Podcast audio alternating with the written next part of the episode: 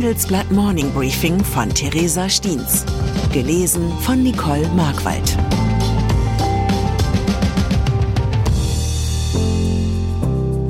Guten Morgen allerseits. Heute ist Freitag, der 17. März. Und das sind unsere Themen. EZB in der Zwickmühle. Das Ringen um neue Zinserhöhungen.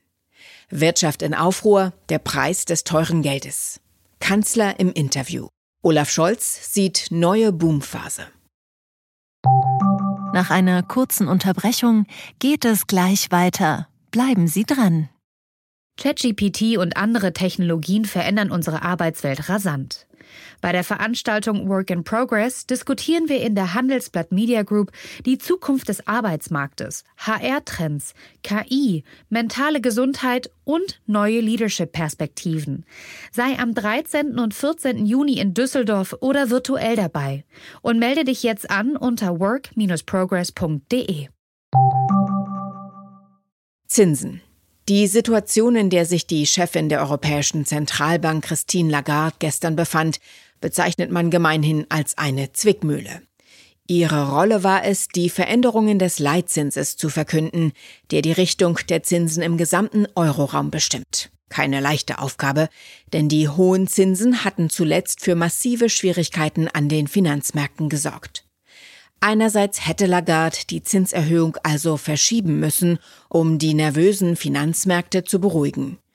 Doch da sich diese mittlerweile am Rand eines Nervenzusammenbruchs befinden, hätte eine verschobene Zinserhöhung wohl für noch mehr Unruhe gesorgt.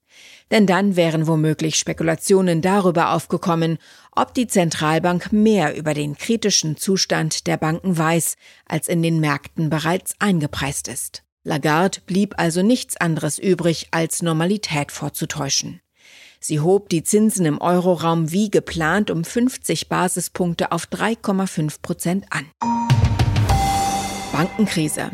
Lagards gute Miene zum verrückten Spiel auf den Finanzmärkten illustriert die derzeit angespannte Lage. Nachdem vor einer Woche die amerikanische Silicon Valley Bank in die Pleite gerutscht war, sorgte am Mittwoch die Credit Suisse für Furore.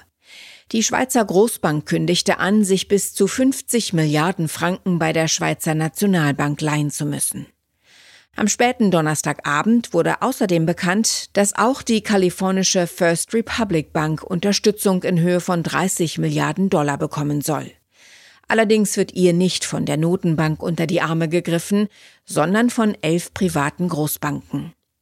So soll offenbar eine weitere Pleite verhindert werden.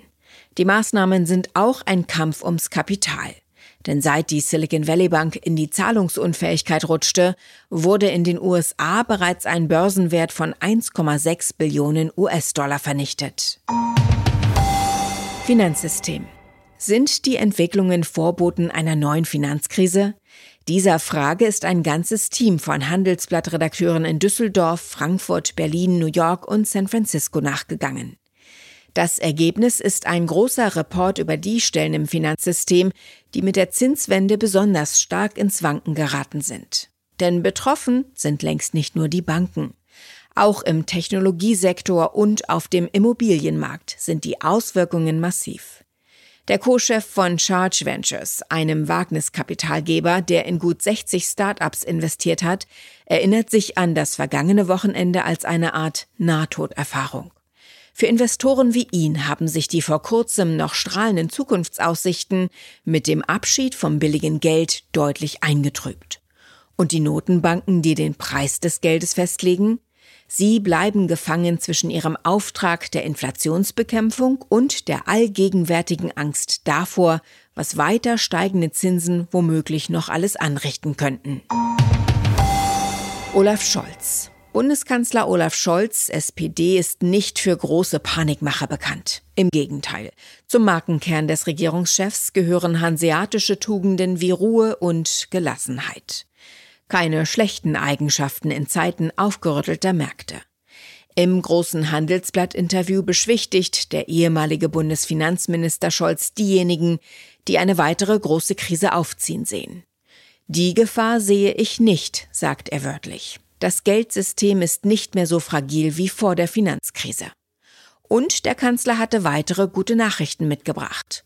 Uns könnte eine große Wachstums- und Investitionsphase bevorstehen, wie wir sie aus den 50er und 60er Jahren des 20. Jahrhunderts kennen, weissagt Scholz.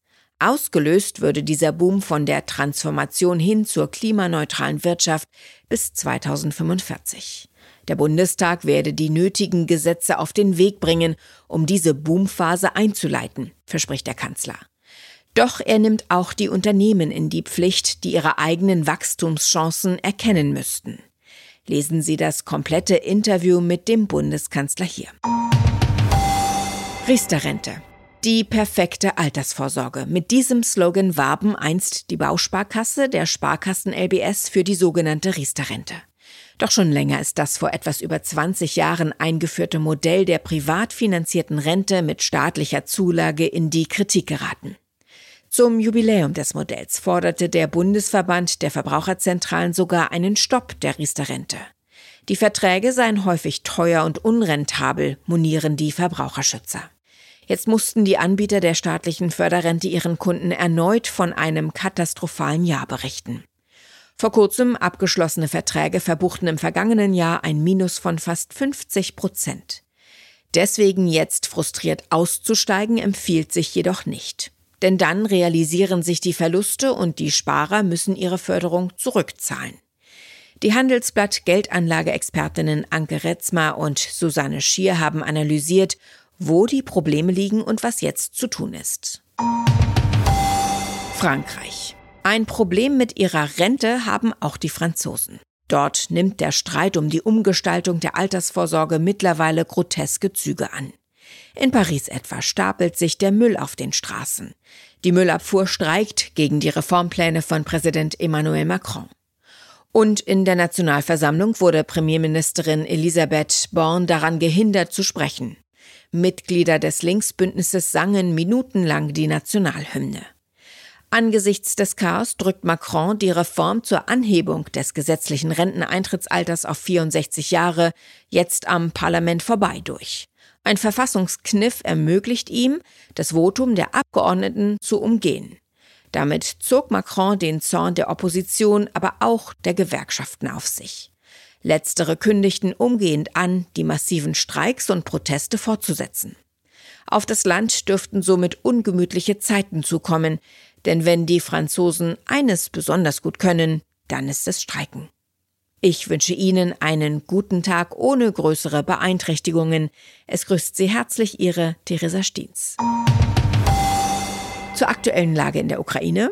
Unabhängige UN-Untersuchung wirft Russland Kriegsverbrechen vor. Das ganze Ausmaß der russischen Gräuel in der Ukraine wird immer sichtbarer. Werden sich Putin und seine Helfer jemals vor Gericht verantworten müssen? Polen liefert Kampfflugzeuge an die Ukraine und erhöht Druck auf NATO-Partner. Warschau prescht erneut mit Waffenlieferungen vor. Beim Kampfpanzer Leopard 2 gelang diese Taktik. Deutschland und andere Länder haben nun jedoch andere Prioritäten. Weitere Nachrichten finden Sie fortlaufend auf handelsblatt.com/Ukraine. Die Welt steht vor gewaltigen Herausforderungen. Zum einen die Energiewende voranzutreiben und gleichzeitig den Klimawandel einzudämmen. Und auch der Energieträger Wasserstoff gewinnt weltweit immer mehr an Bedeutung. Doch wie geht es weiter? Erfahren Sie mehr auf dem Handelsblatt Wasserstoffgipfel 2024 am 12. und 13. Juni in Essen. Infos unter handelsblatt-wasserstoffgipfel.de. Mit dem Vorteilscode Wasserstoff 2024 erhalten Sie einen Rabatt von 15% auf die Tickets.